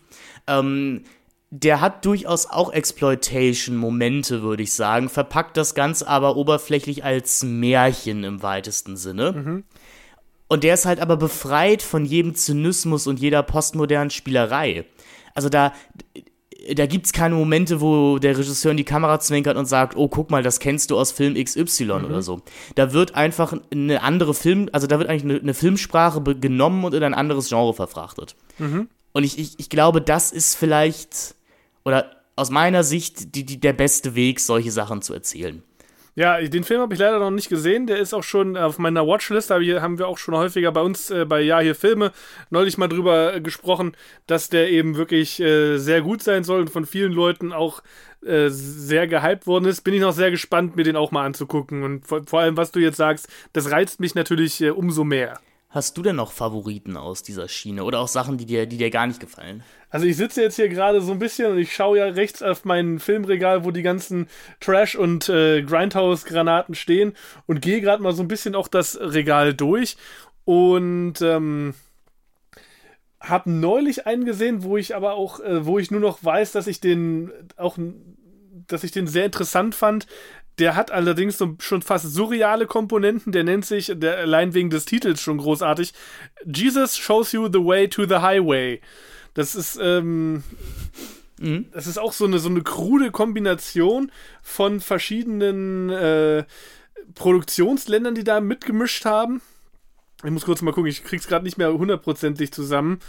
Ähm, aber der hat schon fast so, so lynchige Vibes drin. Ist jetzt also auch nicht 100% Exploitation, sondern geht schon wieder mehr in diese Schiene von, von, nee, von, von Arthouse dann mit rein. Ähm, den kann ich auf jeden Fall empfehlen. Und ansonsten, ähm, ich glaube, mein, mein, mein Letterboxd-Review zu, zu Mad Heidi war wahrscheinlich der beste Neo-Grindhouse-Film seit Machete. Ist jetzt ein bisschen populistisch, ich weiß, vor allem nach dem, was, was du jetzt alles dazu gesagt hast und was wir im Diskurs zu dem Film festgestellt haben. Aber man muss es ja auch manchmal ein bisschen runterbrechen. Und ich finde auch, dass Machete, der ja ebenfalls als Fake-Trailer aus dem Grindhouse-Projekt herausgegangen ist, natürlich auch wunderbar abgeliefert hat, was so dieses Revenge, äh, Max-Sploitation, was ja auch ein echtes Genre ist, äh, bedient und von Rodriguez dann eben mit dem Trailer-Footage irgendwie angeliefert wurde den fand ich damals auch wirklich, wirklich gut. Er hat mir, hat genau das eben abgefahren, was sie dann auch mit Planet Terror und so weiter eben schon gemacht haben, dass sie eben quasi den alten Grindhouse-Flair in einen modernen Film transportiert haben. Mhm. Machete hat natürlich noch diesen Reiz, dass du eben einfach wirklich hochklassige A-List-Schauspieler mhm. in dabei hast, die sich äh, bewusst und grandios unter Wert verkaufen, teilweise auch lustig gegen den Strich besetzt sind. Ist ja wahrscheinlich auch der einzige richtige Film, in dem Steven Seagal in den letzten 20 Jahren mitgespielt hat. Durchaus. Ähm, und auch nicht die allerschlechteste Figur macht, äh, muss, man, muss man sagen, in diesem Film. Ähm, ja, mit Machete hatte ich damals auch richtig viel Spaß. Den, ähm, Gott, wie alt war ich denn da? 12 oder 13, als ich den gesehen habe? Das ist natürlich auch das perfekte Alter. Das ist natürlich auch das perfekte Alter, um diese Art von Kino zu sehen. Ähm, ich musste natürlich noch an die Filme von S. Craig Saylor denken. Mhm. Also vor allem an, äh, an sowas wie äh, Brawl in äh, Cellblock 99, der ja dann eher, also der uns eigentlich eine super ernste Geschichte erzählt und sie auf der einen Seite irgendwie auflockert durch seine Lucio Fulci-eske Gewalt, aber ihr dadurch irgendwie auch nochmal eine, eine komplett andere Dringlichkeit gibt. Weil ich finde, der macht das genau richtig. Also da gucken wir ja auch eine Stunde lang zu, wie unsere Hauptfigur erniedrigt wird und wir wollen irgendwann, dass er einfach ausbricht. Mhm. Und wenn, wenn dann die letzte halbe, halbe Stunde die, die Hütte wackelt, dann ist das sowas von kathartisch. Ähm, das, also ich habe ich hab ihn auch damals auf dem Fantasy Filmfest gesehen, Brawl in Cellblock. Ich habe Applaus gegeben und ich habe am Ende wirklich, äh, ich habe ein paar Tränen verströmt, mhm. äh, weil mich das emotional wirklich alles sehr, sehr mitgenommen hat. Ja, finde ich Und auch äh, das, das äh, Puppet, Puppet Master äh, Reboot, äh, das Sailor zumindest geschrieben hat, würde ich auch ein bisschen in die Schiene packen. Bei Sailor ist natürlich immer das Problem, der hat diese politischen Komponenten, die einem, oder die, die, äh, glaube ich, eher linksgerichteten Menschen etwas sauer aufstoßen können. Man ist da man weiß aber natürlich auch nicht, wie viel ist da Schock, wie viel ist Provokation, mhm. wie viel ist tatsächliche Weltsicht des Autors. Ich finde, das macht diese Filme nochmal umso interessanter, ähm, dass, dass man tatsächlich über sie diskutieren kann und darüber diskutieren kann, wollen die was aussagen? Also, also haben die ein politisches Weltbild, was sie transportieren wollen, oder ist das alles Trolling? Ähm, S. Craig Saylor, muss ich sagen, finde ich einer, einer der besten Leute, die diese Art von, von Kino gerade machen. Weil, weil es eben auch immer mit, mit einer äh, gar nicht gewohnten Ernsthaftigkeit passiert. Genau, aber ich gerade gerade würde auch gerade sagen, dass das der Punkt ist, wo er, wo er für mich so ein bisschen aus diesem Neo Grindhouse ja dann doch schon rausfallen würde, ähm, weil ich finde, dass auch für Neo Grindhouse zumindest eine gewisse ein gewisses Augenzwinkern, eine gewisse Tongue-in-Cheek mhm. irgendwie schon dabei sein sollte. Und ich äh, gebe dir recht, als ich Brawler gesehen habe und auch Dragged Across Concrete, war ich überrascht, dass er so, so komplett ironielos an das Ganze ranzieht, dass der das wirklich ernst meint. Das ist so, also, dass die Post, als hätte die Postmoderne nie stattgefunden.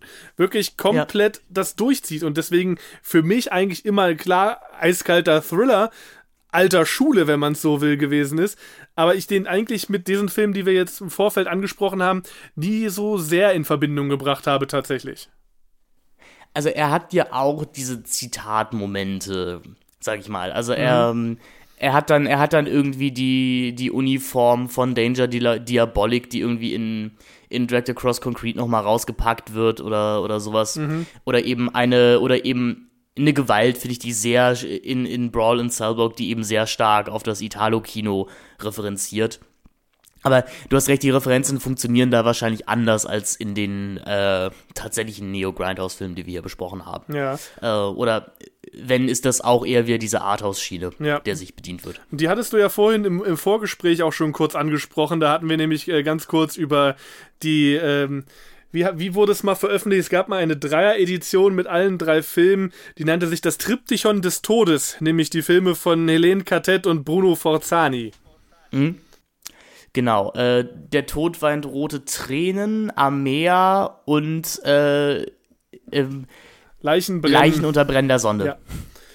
Deswegen, also die, Titel wie Gedichte. Ja, absolut. Die Filme sind ja auch Gedichte, kann man ja nicht anders sagen. Also die sind ja, sind wunderschön komponiert, sind eiskalt durchgestylt und äh, halten dem Ganzen doch schon einen ein Spiegel vor, weil sie, mhm. wie ich finde, eine künstlich, eine künstlerische ähm, Identität haben, die ein solcher Exploitation-Film vorher, glaube ich, nie wirklich gehabt hat.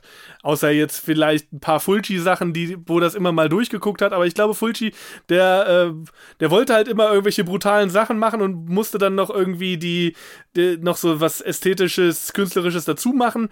Da ist es jetzt, glaube ich, wiederum anders. Aber ich glaube, was so dieses, ich weiß gar nicht, ob die in, ob die in Frankreich oder Italien produzieren, äh, die beiden. Aber ich habe das Gefühl, dass genau dieses Fulci-eske Kino in diesen drei Filmen von den, von diesem, ich glaube, es ist ein Ehepaar, weiterlebt. Ja. Ja, auf jeden Fall. Also gerade ähm, äh, die Leichen unter brennenden so Sonne haben mich damals wahnsinnig beeindruckt. Mhm. Obwohl ich damals auch noch nicht mal so der Italo-Western-Gucker war. Aber ich glaube einfach, weil ich mir auch einen komplett anderen Film erwartet habe, nämlich eher so eine postmoderne Zitationswiese. Mhm. Ähm, und dann doch eben doch diese hochkünstlerische Bearbeitung bekommen habe und plötzlich irgendwie eine Golden Shower Scene äh, auf mich auf mich auf mich niederprasselt, hat mich das schon sehr beeindruckt. weil sie auch so audiovisuell so stark sind, ja. Also die haben, äh, was, gerade die Soundkulisse, es wird ja kaum geredet, aber du hörst halt immer wieder das Quetscht, also dieses Quetschen von Leder, was ja einfach auch ein, sagen wir es gerade raus, es ist ein geiles Geräusch, was sich durch diesen kompletten Film zieht. Und äh, gerade der Leichenfilm wirklich mit diesem Timing auch so krass durchgetaktet ist, das macht schon wirklich Spaß. Das ist schon, das ist, mhm. das ist chirurgisches Kino schon fast. Und für, für alle Fans des, des sensorischen, des visuellen Kinos eine absolute Empfehlung. Auch ein wunderschönes Cover. Äh, ja. Und ein, und ein wunderschöner Filmtitel. Ich wollte vielleicht noch reinwerfen, wo ich mir, was auch, weil ich auch zur Diskussion stellen würde, ob das überhaupt Neo-Exploitation ist, die Filme von Peter Strickland. Also äh, The Duke of Burgundy und äh, sein Jallo-Film Barbarian Sound Studio. Also mhm. Barbarian Sound Studio sicherlich nicht, denn das ist ja auch irgendwie eher ein analytischer Film. Aber zumindest The Duke of Burgundy könnte man ja im weitesten Sinne als Sexploitation-Film einordnen. Nur eben als Sexploitation-Film, der eigentlich sämtlichen Sex, sämtlichen Sex aus diesem Film gestrichen hat. und aus dem Ganzen, ja, auch wieder vielleicht eher eine Versuchsanordnung macht, aber auch wieder sehr sinnlich ist. Aber zumindest ist ja auch Peter Strickland jemand, der, der auf dieses Kino referenziert oder der, würde ich sagen, aus diesem Kino herauskommt. Äh, würde ich dir äh, furchtbar gern beantworten, aber den Duke of Burgundy habe ich leider nicht gesehen. Oh, das ist eine, also den habe ich auf jeden Fall in meine, in meine Top 10 der 2010er Jahre gewählt.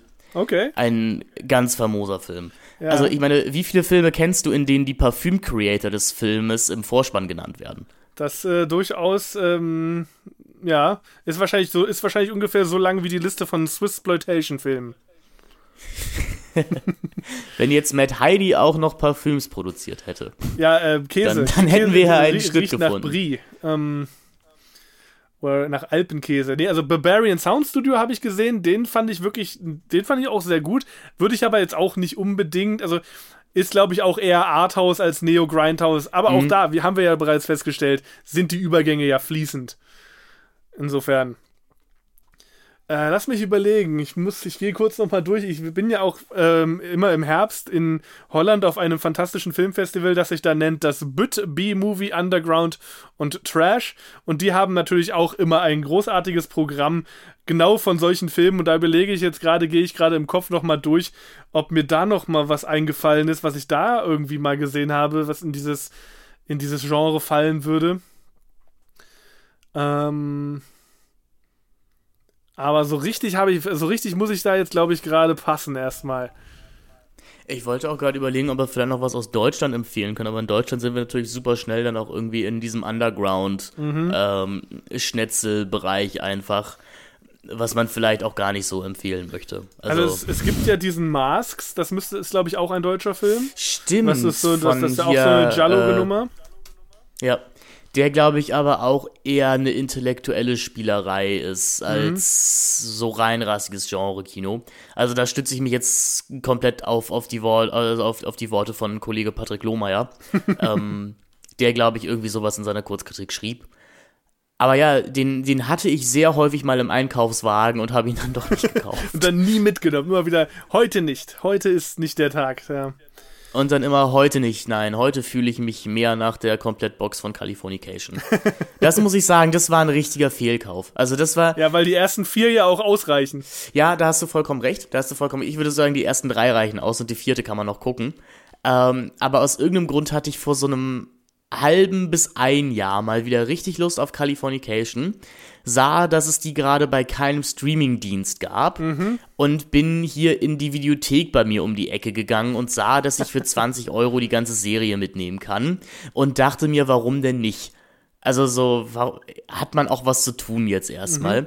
Und ich war nach der ersten DVD der ersten Staffel irgendwie schon so dem Ganzen über, dass ich es nicht weiter geschaut habe wieder. Also Californication lebt in meiner Erinnerung als Serie, die ich toll fand bis zur vierten Staffel, in der fünften, glaube ich, abgebrochen habe. Mhm. Ich habe aber auch gemerkt, das ist, das ist ja noch eine Pre-Binge-Watching-Serie, dass das auch nicht so richtig darauf ausgelegt ist. Weil es dir nach sechs Folgen auch einfach ziemlich auf die Nerven geht. Ja, kann, kann, sein. Also ist auch lange her, dass ich das mal, dass ich das mal am Stück gesehen hätte, aber mhm. wenn du das so sagst, dann ist da sicherlich etwas dran. Äh, was ich, wo, wo du jetzt gerade an, an, deutsche Produktionen gedacht hast, ähm, hätten, haben wir jetzt natürlich gerade vor kurzem Peter Torwarts Blood and Gold der natürlich, der, der schon auch in diese Richtung geht, der ja auch von Netflix mit einem Grindhouse-Trailer äh, ja, geadelt worden ist. Also es gibt ja einen ganz normalen Trailer und dann gab es ja auch einen Grindhouse-Trailer, den sie mit Soundeffekten, Toneffekten und einem entsprechenden Sprecher auch versehen haben und äh, sich da also auch schon ganz klar bewusst gewesen sind, in welchen Wassern sie fischen. Den würde ich, könnte ich man durchaus empfehlen. Ähm, ja, hast du den gesehen? Ich habe es nämlich noch nicht geschafft. Ja, ja, ich habe, den, ich habe den gesehen und auch tatsächlich bei uns im Podcast bereits besprochen. Das heißt, wenn ihr Lust habt, ich muss gerade mal gucken, ich glaube, es war Folge 83 oder 84, dann könnt ihr auch hören, was äh, die Gang, Dietz, Hoffi und ich zu Blood and Gold gesagt haben. Ähm, vielleicht kurzer Spoiler vorweg, ich fand den wirklich gar nicht verkehrt. Das habe ich von vielen gehört, in, also jetzt in, in letzter Zeit. Und auch gerade, dass Alexander Scheer sehr toll sein soll. Aber ich glaube, wir mhm. beide haben das privat auch schon mal gesagt, dass Alexander Scheer sowieso eigentlich selten was falsch gemacht hat. Das durchaus, ja. Äh, ja, genau. Es, ist, es wäre ab Episode 84 äh, Blood and Gold. Und da hatten wir übrigens das Thema Inseln. Und äh, wir haben nämlich immer einen Hauptfilm und dann bringt jeder einen Film zu einem gewissen Thema mit. Und das, äh, mhm. das heißt, dieser Film wurde in einem Rahmen besprochen mit Triangle of Sadness, Soy Kuba und Dirndeljagd am Kilimanjaro mit Karl Dall. Also, wenn ihr euch diesen Wahnsinn geben wollt, äh, hört euch das mal an. Das Lustige, Hermann, ist halt, ich könnte halt nicht sagen, welchen Film du mitgebracht hast, weil es, es würde alles passen. ja, durchaus, durchaus. Ich bin ein, ich bin ein Mysterium. Äh, wenn ihr das rausfinden wollt, dann hört doch mal rein. Episode 84. Ich würde jetzt auf Soy Kuba tippen, aber äh, ich lasse mich gern überraschen. Ja, ich würde mal sagen, das, ein, das ja, ist ein sehr heißer Tipp. Weil ich weiß ja, dass du den Film sehr, sehr magst. Ja. Äh, Genau, also, nee, also Blood and Gold ist eben, wie gesagt, äh, top aktuell. Finde es auch faszinierend, dass der zur selben Zeit wie Sisu rausgekommen ist und ein doch ein sehr ähnliches Thema letztlich bedient, also Nazis und Gold. Äh, ein Thema, das immer schon gut im Exploitation funktioniert hat. Mhm. Und äh, nee, also ich, es ist wirklich ein positives Beispiel von Genre in Deutschland, wie das auch passieren kann und wie das auch gedreht werden kann, schlichtweg. Wir sind ja da doch in einer ziemlichen Wüste. Ja, mich freute auch einfach, dass das Peter Torwart sich da wieder so ein bisschen gefangen hat, dann tatsächlich und mhm. wieder auf, auf guten alten Faden wandert. man muss ja sagen, dass, also ich, ich mag Bang Boom Bang natürlich wie jeder auch, ich mag auch Goldene Zeiten sehr gerne. Ich kann mit, ähm, ich wollte es gerade Zeiten ändern dich nennen, aber mit äh, passen, was, pass, was, was nicht passt, wird passend gemacht, eher weniger anfangen. Und den nicht mein Tag fand ich auch nur so so meh. Aber ich finde es schön, wenn er jetzt tatsächlich wieder in dieses, in dieses Genrefeld zurückkehrt. Ja. Und er hat ja auch diesen Blood Red Sky gemacht, oder? Das kann sein. ich, ich, ich, ich war überrascht, dass er so viele äh, verschiedene Sachen gemacht hatte, die ich alle nicht gesehen habe, als ich äh, mich auf die Folge vorbereitet hatte. Äh, aber ja, irgendwie Blood Red Sky, da, irgendwas war es, glaube ich, noch. Ah ja, er hat noch die, die, den Kinofilm zum letzten Bullen gemacht. Der, der ja. war leider auch, äh, der war leider auch gar nichts. Also was heißt gar nichts, aber ich glaube, da bin ich auch einfach nicht die Zielgruppe. Also da die, sind die Zielgruppe halt Leute, die sich übers Gendern aufregen und ähm, ja, seit, seit Knight Rider auch nicht viele andere Fernsehserien gesehen haben. ja, ähm, nee, aber wie gesagt, also den, doch den, also den, den Blood and Gold kann ich, kann ich dir durchaus ans Herz legen. Ist ja auch bei einem Streaming-Dienst deiner Wahl verfügbar. Ja, äh, ich habe es einfach dieses oder auf die Fantasy Filmfest Nights dieses Jahr nicht geschafft. Da mhm. lief der ja auch. Ja. Ähm, nee. Aber es ist auf jeden Fall auf der nie, nie enden wollenden Watchliste. Die man aber ja, wenn man wenn man solche Folgen wie heute macht, immer mal gut abarbeiten kann. Absolut. Und ich finde auch gerade, das ist äh, ein Kniff, den sich Peter Torwart da zu eigen gemacht hat. Ähm, weil, was hat Deutschland zu viel? Filme über Nazis und was ist haben, äh, aber was haben sie zu wenig? Sind Genrefilme. Und das heißt, wenn du natürlich jetzt den Umweg gehst und dann einen Nazi-Film machst, aber dann zufällig auch gleichzeitig noch einen Genrefilm machst, vielleicht wird dann da entsteht dann dadurch doch wieder eine interessantere Kinokultur, könnte ich mir vorstellen. Weißt du, sie von innen zu hm? infiltrieren hm? mit ihren eigenen Mitteln. Ich muss ja ganz ehrlich sagen, dass äh, jeder Filmemacher hat ja auch so seine Wunschprojekte und tatsächlich auf meiner großen Wunschliste steht so eine so ein Italo-Western. Also mhm. das kann natürlich kein Italo-Western sein, weil wir sind ja nicht in Italien. aber ich würde gern einfach so einen räudigen, dreckigen Western machen mhm. mit Matthias Schweighöfer als Bösewicht. weil ich bin der Meinung, ganz ehrlich, Matthias Schweighöfer ist eigentlich ein guter, Schauspieler. Und ich finde, wir, wir müssen, wenn wir sowieso anfangen, die 80er gerade schon zu wiederholen, dann können wir auch ein bisschen weiter in die Vergangenheit zurückgehen und einfach anfangen, so abgehalfterten, gelackten deutschen Schauspielern zweite Karrieren als Schurken zu geben. So. Ich will, ich will Till Schweiger als Bösewicht, ich will Matthias Schweighöfer als Bösewicht, ich will Michael Bulli Herbig als Bösewicht. Ich glaube, da muss es für diese Leute hingehen. Äh, gut, kann ja durchaus passieren, aber also ich sag mal, ähm, Schweighöfer jetzt als abgehalftert, ich meine, man kann ihn mögen oder nicht, äh, die Sachen, die er macht, aber abgehalftert ist der ja, du, also der wahrscheinlich am wenigsten von denen. Na, von abgehalftert ist vielleicht auch das Fall, ist wahrscheinlich auch das falsche Wort, so, aber die, vielleicht etwas verbraucht? Ja, ich, Lass es uns ich, verbraucht nennen. Lass es uns verbraucht nennen. Typecast vielleicht auch. Also ich, ich weiß, mhm. was, ich weiß ja, was du meinst, aber der macht ja nur auch gerade seinen zweiten, seine zweite Karriere in Hollywood. Äh, insofern. Man wird ja noch träumen dürfen. Absolut, absolut. Und äh, spätestens, wenn wir irgendwann mal einen Genrefilm in der DDR also spielen lassen, weil auch DDR-Filme, wir sind das einzige Land, das halt wirklich das Recht dazu hat, DDR-Filme zu machen, meiner Meinung nach. Beziehungsweise interessiert es, glaube ich, den Rest der Welt auch einfach nicht. Also ist es mal wieder an uns, diese Geschichte aufzuarbeiten. Vielleicht drehen wir mal irgendwann einen Genrefilm, der irgendwie in Zwickau spielt oder so. Ah, du meinst so Stasi-Sploitation? Ja, Mann, Stasi-Sploitation. Die, die, die Uniformen der, der im, im, Osten, die waren denen der Nazis gar nicht mal so unähnlich. Das haben wir ja bei Top Secret auch schon gesehen. Sagen, wisst ihr, was in der NVA wirklich passiert ist? Wer weiß es, ne? Ich meine, die, die Ostwissenschaftler haben auch krude Experimente durchgeführt. Was glaubst du, warum die so gut waren bei Olympia? Ich, da, da, da bieten sich ja ganz tolle Reihen an. Also, ähm, Sibylle, die Geheimnisse des Trainingslagers. Mirko, die, die Rückkehr. Also wenn ihr wenn, wenn, wenn, wenn ihr demnächst podcastmäßig nicht mehr von uns beiden hört, dann wisst ihr, dass wir unsere Karriere als äh, DDR-Exploitation-Filmemacher begonnen haben. Das wäre eigentlich großartig. Also das, aber das ist ja auch, das ist ja auch marketingmäßig super, weil ich, also ich sehe schon auf den Titelblättern von Stern, äh, Spiegel und allem, darf man das? Fragezeichen. ja. Tarantino goes Bautzen oder sowas dann, ne? ja, und keine Ahnung, Ralf Möller oder so kriegen wir bestimmt auch noch für einen Cameo-Auftritt. Also, ähm. Ja, ach klar, und dann holen wir uns die ganze Ostgarde ran, holen wir noch Henry Hübchen mhm. und so weiter, die, die, die, die, die ziehen Katharina Thalbach. Ich würde sagen, die die DDR-Kleidung äh, sowieso nie ausgezogen haben, weil Leander Hausmann halt alle zwei Jahre anruft und einen neuen Film mit denen dreht. Genau, also das, das, das sehe ich uns, ne? Also das ist jetzt die ganz große Idee und wenn jetzt irgendwie in anderthalb Jahren so ein Film rauskommt, dann wissen wir, wo ihr euch die Idee geholt habt. Und wir werden euch finden. So ist es.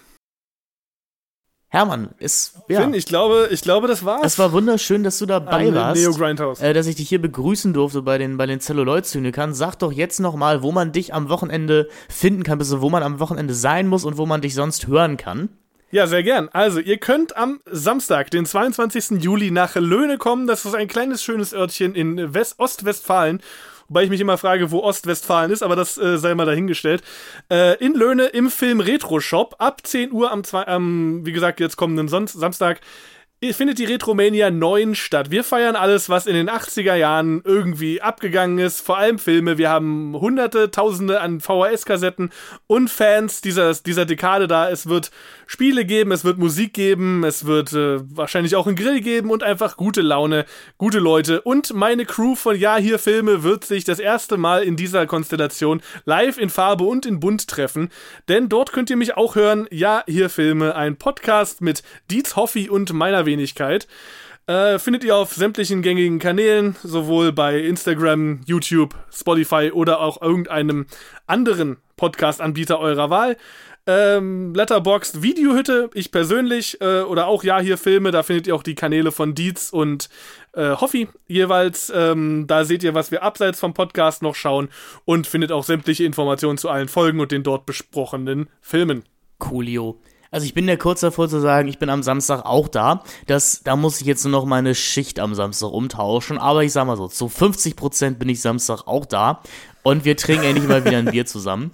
Äh, auf jeden Fall. Es könnten aber auch nur 50-50 sein. Es ist aber auch nur ne, die 50-50, Chancen. genau. Also ein ein Spannungsmoment muss noch aufrechterhalten werden.